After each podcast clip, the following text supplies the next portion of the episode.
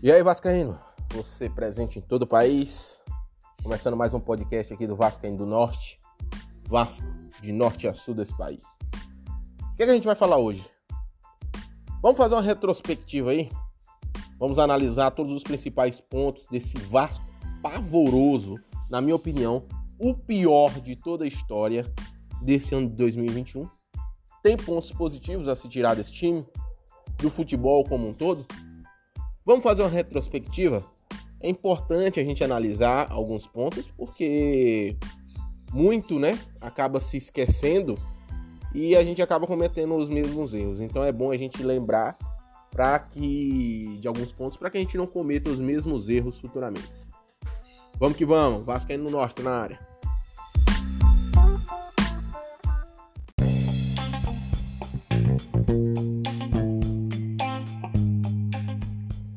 Importante a gente dar uma recapitulada agora e lembrar qual foi o, time do Vasco que terminou o Campeonato Brasileiro que, que, de 2020, o que declarou nosso quarto rebaixamento. Então o Vasco tinha ali Fernando Miguel, a linha defensiva com Léo Matos, Ricardo Graça, Castanha e Henrique, é, o meio com Bruno Gomes, Andrei e Carlinhos, ataque ali é, Pikachu, Cano e Thales Magno. É claro, esse foi o time que terminou o Campeonato Brasileiro, jogou ali contra o Goiás, 3 a 2 aquela vitória na última rodada da Série A de 2020. Então o Vasco fez toda uma reformulação no elenco. Uma reformulação que, por isso que eu estou citando esse time aqui, não foi tão profunda assim. Por que não foi? Porque dessa linha defensiva, Léo Matos, Ricardo Graça e Castan continuam na equipe. Né? Andrei e Bruno Gomes no meio continuaram na equipe. Germancano continuou na equipe. Então não foi tão renovação. E as peças que vieram não foram, eu acho que até foram de qualidade inferior às que tinham.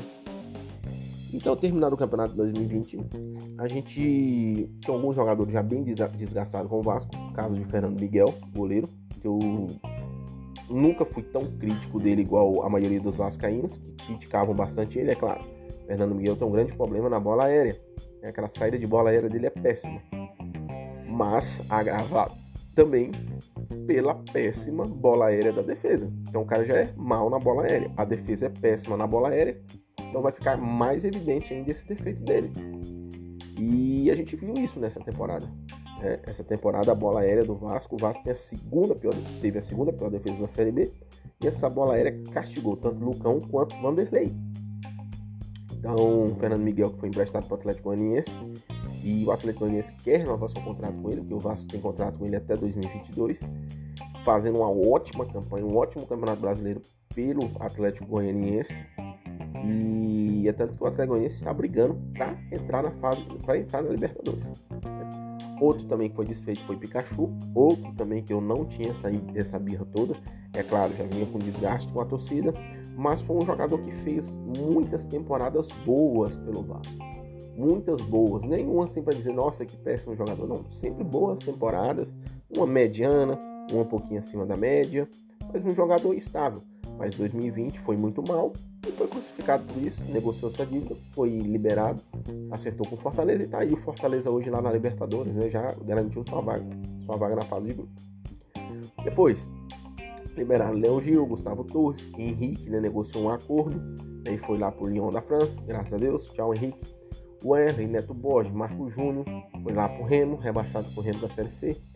Carlinhos, Igor Catatal e Marcelo Alves, essa dupla aí é, foi pro Vitória da Bahia. Muitas vascaínos viúvas aí do Marcelo Alves, que achavam o Marcelo Alves um ótimo zagueiro. Falei, a galera, não sei, né? Tá lá, Igor Catatal e Marcelo Alves fazem parte do elenco do Vitória rebaixado para a Série C. E o Thales Magno, né, que foi vendido para o New York City por 8 milhões de dólares, também saiu, é 42 milhões de reais, uma ótima venda na minha opinião, jogador muito abaixo do que a gente achava que ele poderia render. E teve o Benítez, perninha de vidro, que foi negociado com o São Paulo. Então a gente vai falar um pouquinho do Benítez mais tarde, mas o Benítez foi uma frustração gigante naquele campeonato brasileiro de 2020, aquela reta final, onde o Vasco até negociou uma extensão de contrato com ele, o contrato dele terminava em dezembro para jogar aquela, aqueles últimos jogos, se não me engano, seis jogos, ou eram oito jogos, pro Vasco, pensando em não cair ainda. né? E acabou que ele não conseguiu. Jogou acho que um ou dois jogos. E os três últimos nem, nem, nem viajou. Muito mal o Benítez e repetiu essa, esse problema físico dele no São Paulo.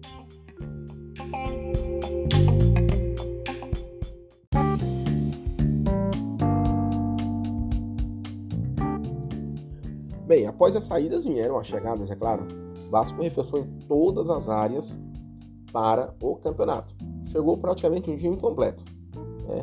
Vanderlei, goleiro, zagueiro Hernando, lateral esquerdo Zeca. Chegou dois volantes, Rômulo e Michel, dois meias, Marquinhos Gabriel Sarrafiori e três atacantes, Morato, Léo Jabá e Daniel Amorim. E por último, agora já no final do ano, chegou outro meia, o Nenê. Vamos por parte. É, o zagueiro, na minha, na minha opinião, de todos esses aí, o que mais me decepcionou foi o zagueiro Hernando, porque para mim ele vinha para resolver um problema da zaga. Era um zagueiro que, diferente de, dos jogadores do Vasco contratados é, nas últimas temporadas, era um, um, zagueiro estável na Série A. Era um, um, um, zagueiro que jogava na Série A, um cara que vinha jogando de titular nos clubes por onde passou. Então foi titular muito tempo no Goiás, foi titular muito tempo no Inter, estava sendo titular no Bahia, então você estava trazendo um cara que era titular, diferente de todos os outros que o Vasco trouxe. No início da temporada de 2020, em um, eu defendi que o Vasco deveria fazer apostas em jogadores desconhecidos com potencial de crescimento, igual foi feito em 2019, que foi a vez que a gente passeou na Série B. E o Vasco fez tudo ao contrário disso, né? Apostou em jogadores já conhecidos que estavam afastados no clube, que a gente conhece como refugos, né? O próprio Vanderlei saiu escorraçado lá do Grêmio, o Zé que já não tinha rendido em local nenhum, o Rômulo a gente já conhece com problemas físicos, o Michel e por aí vai. O próprio Marquinhos Gabriel, esse até que rendeu um pouquinho e vai, vai continuar no elenco. Mas os outros nem tanto. Né? Então, o Vasco deu aquela enxugada no elenco, trouxe esses jogadores e teve algumas peças que eu acho que deveriam ter saído, que, saído que mais atrapalhou do que ajudou. Quando o Hernando chegou, fiz até um vídeo falando, fazendo análise da contratação do Hernando. Eu falei: olha, é um cara que eu aprovo, desde que com a chegada dele, o Castan saia. Porque o Castan saindo abria ali uma vaga para o Ricardo Graça jogar ao lado do Hernando. E você tinha ali a mescla da juventude com a experiência de um cara estável na Série A, um cara que estava jogando com o Ricardo Graça do lado. Não, manteve o Castan e iniciou essa dupla de zaga que para mim foi um desastre. Castan e Hernando foi um desastre. Os dois não, não sabiam jogar muito bem com os pés, péssimos na bola aula, pesados, né, já um, jogadores já de, de idade avançada para a posição. Então começou por aí. O, o, o campeonato de 2021 não teve pré-temporada nossa temporada 2020 não teve. Todo mundo se lembra, o campeonato, devido à pandemia, começou atrasado, terminou mais tarde. O Campeonato Brasileiro terminou ali no fim de 2020, no final de fevereiro. E o Campeonato Carioca iniciou-se praticamente menos de uma semana após a rodada do Campeonato Brasileiro. O primeiro jogo foi Vasco e Portuguesa da Ilha. E o Vasco já começou ali, é, a gente premeditando que ia ser a temporada, perdendo de 1 a 0 para Portuguesa. É o Vasco que já passa vergonha na gente no Campeonato Carioca já tem uns dois anos. Então, de como tinha dispensado muitos jogadores, ainda dava para entender, estava tendo uma reformulação no elenco, beleza, estavam contratando ainda. E o Vasco vem é, inicia o campeonato aí com apenas os jogadores prata da casa, jogadores que eram do sub-20 e jogadores que já estavam integrados ao elenco principal, porém que eram pratas da casa. Então, só para vocês terem ideia, o Vasco começou o campeonato com Lucão, na lateral direita Caio Tenório, a dupla de zaga Ulisses e Miranda, na lateral esquerda MT, no meio tinha Caio Tenório, ou Caio Lopes, Juninho, Lucas Santos, no ataque tinha Gabriel Peck, Vinícius e Thiago Reis. O que acontece? Nesse jogo, diversos jogadores não conseguiram entrar em ritmo e esses jogadores foram muito criticados e já saíram, já foram dispersados do clube. Foi o caso de Thiago Reis e Lucas Santos. Parece que foi tipo assim: olha, vocês têm a chance desse primeiro jogo para mostrar o que vocês podem, se não, tchau. E foi o que aconteceu. Jogaram só esse primeiro jogo. Thiago Reis foi por confiança, caiu para a Série C. Lucas Santos foi para o, o Brasil de Pelotas também caiu para a Série C e o Vinícius foi mandado de volta lá para o Sub-20. Né? Então o Vasco já começou decepcionando no Campeonato Carioca. Né? E é, é, tanto que a nossa primeira vitória, o Vasco joga os dois primeiros jogos com esse time Sub-20, né? Mesclado aí, são duas derrotas. Depois inicia-se com o time titular, já Marcelo Cabo sendo o técnico do Vasco. Tem dois empates, um com volta redonda. Volta redonda? Não, perdão. Não vou lembrar agora o time que era. E outro com Botafogo. E aí, só na quinta rodada vem a primeira vitória. Então, um campeonato que tem 11 rodadas, você conseguir a primeira vitória só na quinta, você está praticamente já fora. Né? E aí a gente começou a ver um, uma pequena evolução no time do Marcelo Cabo. Evolução essa, né, com os jogos do campeonato carioca, se demonstrou principalmente no jogo contra o Flamengo. Acho que ele foi o auge do Vasco na temporada. O auge que veio muito cedo. Né? Um time que tinha posse de bola, aquele jogo apoiado do Marcelo Cabo. E a gente deu aquele chocolate no Flamengo lá de 3 a 1 Chegamos até a sonhar com a classificação do Campeonato Carioca, mas aí a gente tinha que vencer todas, tinha que torcer, tinha que torcer para os outros times tropeçarem e acabou que a gente não conseguiu se classificar. Na Copa do Brasil, meio, em meio tempo isso, a gente vinha passando de fase. A gente vinha passando, mas não convencendo. Né? Os primeiros jogos da Copa do Brasil foram juntos ali com os primeiros jogos do Campeonato Carioca. Né? É, então aí o trabalho estava no comecinho do Marcelo Carlos. Então o primeiro jogo, que você tem uma ideia, foi no dia 18 do 3. Ali a gente estava ali mais ou menos ali ainda jogando com o time sub-20 lá no Campeonato Carioca. Estreamos o time de Zula já contra a Caldense, empatando em 1 a 1 fora de casa, conseguindo a, a, a classificação lá na primeira fase contra a Caldense. Depois, na segunda fase, ganhamos da Tombense, um jogo muito difícil, 2 a 1 ainda no dia 7 do 4. Então o time ainda rastejando. E aí o time decolou lá no Campeonato Carioca. Essa decolagem que teve seu auge contra o Flamengo. A partir daquele 3 a 1 acabou-se o futebol do Vasco.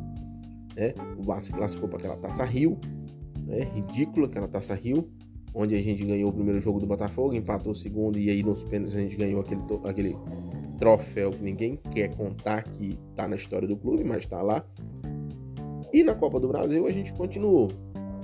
A gente sabia que a situação do Vasco já estava começando a degringolar, porque maus resultados, maus, mau, desempenho, desempenho nos jogos péssimo no Campeonato Carioca e na Copa do Brasil é, a gente teve como adversário na terceira fase o Boa Vista, que a gente conhece do Campeonato Carioca. Ganhou o primeiro jogo de 1 a 0.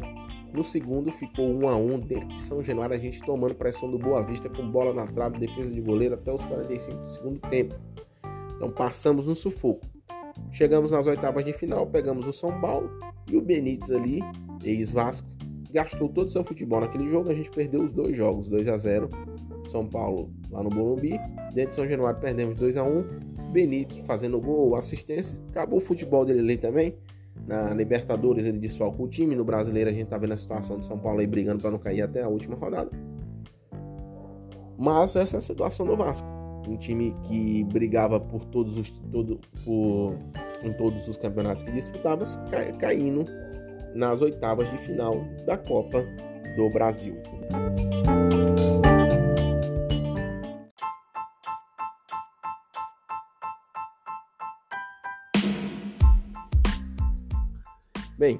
Então o Vasco estreia ali na Série B em, em, em, em maio, né?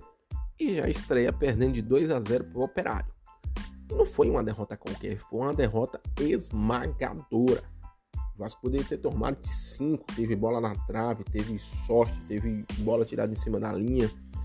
E ali o Marcelo Cabo já começava a abdicar do seu estilo de jogo, de ter a posse de bola, de tentar propor o jogo e começou a mudar o estilo para o Vasco, um estilo mais retranqueiro, mais passivo de jogo, né? um estilo covarde pelo elenco que o Vasco tinha. O Vasco ainda assim, mesmo não tendo um elenco de qualidade, tem ainda, tinha ainda, na minha opinião, o melhor elenco da Série B, a folha salarial mais cara, jogadores renomados, mesmo assim abdicou de jogar bola, né? E, ah, mas o Vasco contratou muito, não sei, sei lá, vamos ver. O Vasco estreou na Série B com o Vanderlei, então aí era o Fernando Miguel, na temporada passada trocou-se por Vanderlei. A linha defensiva, Léo Matos, Hernando, Ricardo Graça e Zeca. Então, Léo Matos continua na mesma, Ricardo Graça continua na mesma, né? E depois volta Castan, Castan estava fora com, com, com, problema de lesão. O meio campo tinha Andrei, mais do mesmo, Galarza, né? O, na, na frente tinha Gabriel Peck, mais do mesmo. Tinha um Cano, que a gente já conhece, Morato e Figueiredo. Então, essa foi a, a ida do Vasco.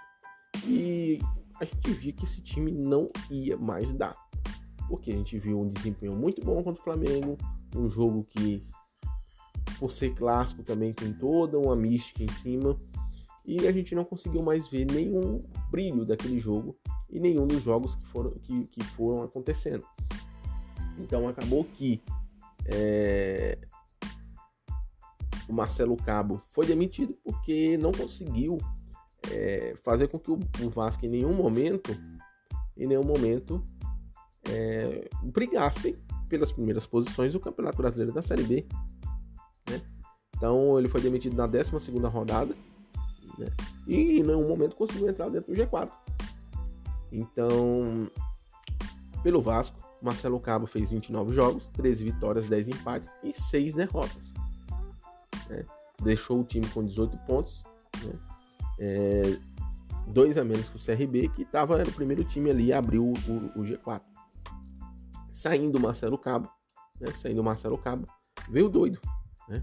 Veio o Lisca, que na minha opinião foi o pior técnico do Vasco dessa temporada um estilo de jogo totalmente diferente, todo doido. Chegou com muita expectativa, ganhando logo o primeiro jogo de 4 a 0 e aquela ansiedade lá no alto que é, só foi o primeiro jogo mesmo, né? Foram, o Lisca ficou praticamente dois meses no Vasco, ele próprio pediu é, demissão. Foram 12 jogos, né? 4 vitórias, um empate e 6 derrotas. 6 derrotas. Um aproveitamento de 36%. Então, o último jogo dele pelo Vasco tomou-lhe uma pancada de 3 a 1 do Havaí. E ali aquele jogo a gente praticamente já estava decidindo que a gente não ia subir. Não ia subir, no dia 6 de setembro ainda. E aí veio o último técnico do Vasco da temporada, Fernando Diniz. E junto com o Fernando Diniz chegou Nenê, a última contratação da temporada. O Vasco fez bons jogos, né? Deixou a vitória escapar no último minuto. E essas vitórias fizeram falta pra gente que foi contra o CRB, a gente empatou em 1 a 1 o Vasco jogando muito melhor, um jogo diferente, aquele jogo que vocês conhecem, o Fernando Diniz, que iludiu todo mundo. Depois contra o Cruzeiro do mesmo jeito, 1 a 1 deixamos a vitória escapar no fim. E por último, vencemos, né? enfim vencemos com o Fernando Diniz o primeiro jogo contra o Brusque de 1 a 0 com um jogador a menos. E aí veio o auge do trabalho do Fernando Diniz, que foi aquele jogo contra o Goiás 2 a 0 que o Vasco jogou muito bem. Então ali em quatro jogos, o Fernando Diniz tinha empatado dois e ganhado dois, né, feito ali oito, oito pontos em, em, quatro jogos. E aí a torcida do Vasco deu uma acordada. Deu uma acordada falou: olha, quem sabe. E aí veio o jogo contra o Confiança, ganhamos novamente. Né, perdemos, perdemos um jogo bobo no Sampaio Corrêa, o Vasco foi muito confiante, com um jogador a mais, e, a mais e a gente perdeu para o Sampaio Corrêa de 1 a 0 Ganhamos no Curitiba 2 a 1 empatamos contra o Náutico. E aí, amigo? E aí começou o desespero. Porque o Vasco perdeu o jogo contra o Sampaio que não podia perder, empatou esse jogo contra o Náutico que não podia empatar. É claro, quando o Fernando Diniz aceitou vir para o Vasco, a chance do Vasco subir era de 1%. Era de 1%. Então, fazer o Vasco subir seria um o milagre. O milagre. Então ele foi contratado para fazer um milagre.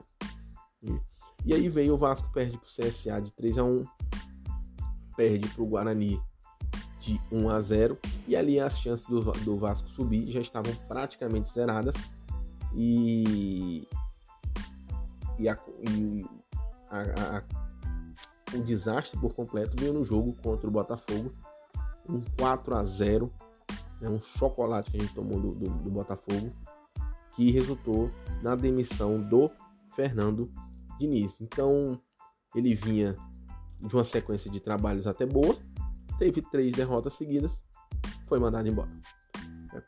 E aí, o Vasco, sem nenhum compromisso mais com o campeonato, né, abandonou a competição. Perdeu de 3 a 0 para o Vitória, empatou em 2 a 2 com o Vila Nova, empatou em 2 a 2 com o Remo, terminou tomando um chocolate do Londrina de 3 a 0. Então veja como é um time sem motivação, né? Enquanto esteve com o Fernando Diniz tendo uma mínima chance de subir, o time foi competitivo. Quando vieram as primeiras derrotas e viu-se a chance de se aproximar do G4 e ir embora, abdicou de jogar e se abateu é, e não jogou mais bola. Então o Vasco terminou o Campeonato Brasileiro da Série B com a série de 1, 2, 3, 4, 5, 6, 7, 8 jogos sem vitória. O Vasco terminou o campeonato mais próximo da zona de rebaixamento do Z4 do que é, do G4. O Vasco terminou o campeonato na décima posição com 49 pontos. E o primeiro classificado para a Série A foi o Havaí com 64. Então terminou ali a 15 pontos. Muita coisa, gente.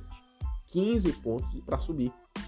Enquanto para descer, ficou apenas a 6 pontos. Que o primeiro a cair foi o Remo. Tinha 43 e o Vasco tinha 49. É, vamos lá. Erros da parte final. Eu não concordei com a demissão do Diniz. Por quê? Vamos lá. Quando o Diniz assumiu o Vasco, ele tinha uma missão praticamente impossível. Praticamente impossível. Tá, se ele não subisse, tranquilo, era o que qualquer um ia fazer. Impressionante ele se ele subisse. Ah, mas você queria que ele continuasse no Vasco para a próxima temporada? Aí eu não sei. Ah, mas deixava o cara terminar o trabalho dele. Faltava ali quatro rodadas para o campeonato acabar, entendeu? Dava chance para ele trabalhar. Fala assim, olha, a gente não tem mais chance de subir, vamos fazer o seguinte, tem uns jogadores aqui que a gente já não quer na próxima temporada, vamos mandar essa galera embora aqui, faça teu trabalho com esses jogadores aqui, vamos ver o que que dá. Agora não, o Vasco cumpriu tabela, não tirou nada de proveito. Talvez, então, mandasse o Diniz embora, já trazia logo um novo técnico, né, mesmo que não tivesse a beira do gramado, para assumir essa equipe, para fazer logo as reformulações. Agora o que, que vai acontecer? O Vasco já anunciou um novo técnico. Né? Esse técnico vai aí analisar jogadores, porque ainda não teve tempo, não assumiu a equipe, a gente sabe como é que é, o técnico quer ver o cara jogando, né? E a gente já tem a situação de alguns jogadores que não vão ser dispensados, como por exemplo o Castan. E esse cara já podia estar sendo analisado se o técnico já estivesse na beira do gramado. Então o Vasco cometeu sucessivos erros, apostando em jogadores que já não rendiam nada há muito tempo em várias equipes. E parece que vai cometer o mesmo erro agora em 2022. É, junto com o Fernando Diniz caiu o Alexandre Pássaro, o cara que dominou o futebol do Vasco em todos os aspectos, porque ele contratava, ele conversava com jogadores. Toda a parte de futebol ficou na mão de um cara inexperiente é, e deu no que deu a gestão do Vasco muito passiva e muito lenta. Né? O Salgado parece que é meio lerdo com tudo, então é muito devagar com as coisas, muito passivo de tudo. E o que o Vasco não precisa nesse momento é de passividade. O Vasco precisa é de alguém ativo, né? que ajude a reconstruir esse clube é, tão bonito, da história tão bonita, que chegou a esse ponto de hoje, de não conseguir nem brigar né, pelo acesso. Porque CSA, Guarani, CRB chegaram na última rodada ainda com chances matemáticas de subir, brigando para subir. O Vasco, a 3, 4 rodadas antes de acabar o campeonato, já, não tinha, já tinha chance zero matemáticas de subir. É uma vergonha no clube não chegar nas últimas rodadas nem, nem brigando para subir nem brigando para subir. Dois resultados negativos a mais no campeonato, o Vasco estaria brigando para não cair na última rodada. Então espero que haja uma reformulação grande nesse elenco. Espero por dias melhores por vir. O Vasco teve a segunda pior defesa do campeonato. Né? Espero que Leandro Castan não continue no nosso clube, né? Zagueiro já marcado, né? Lembrando que em 2020 a gente rebaixou por causa de saldo de gol. Né? A gente rebaixou por causa de saldo de gol. Em 2020, né? porque a defesa é muito vazada. Novamente, defesa vazada. E será se vamos continuar com a mesma defesa? Será que vamos continuar com o Léo Matos novamente? Castan novamente? Ricardo Graça novamente?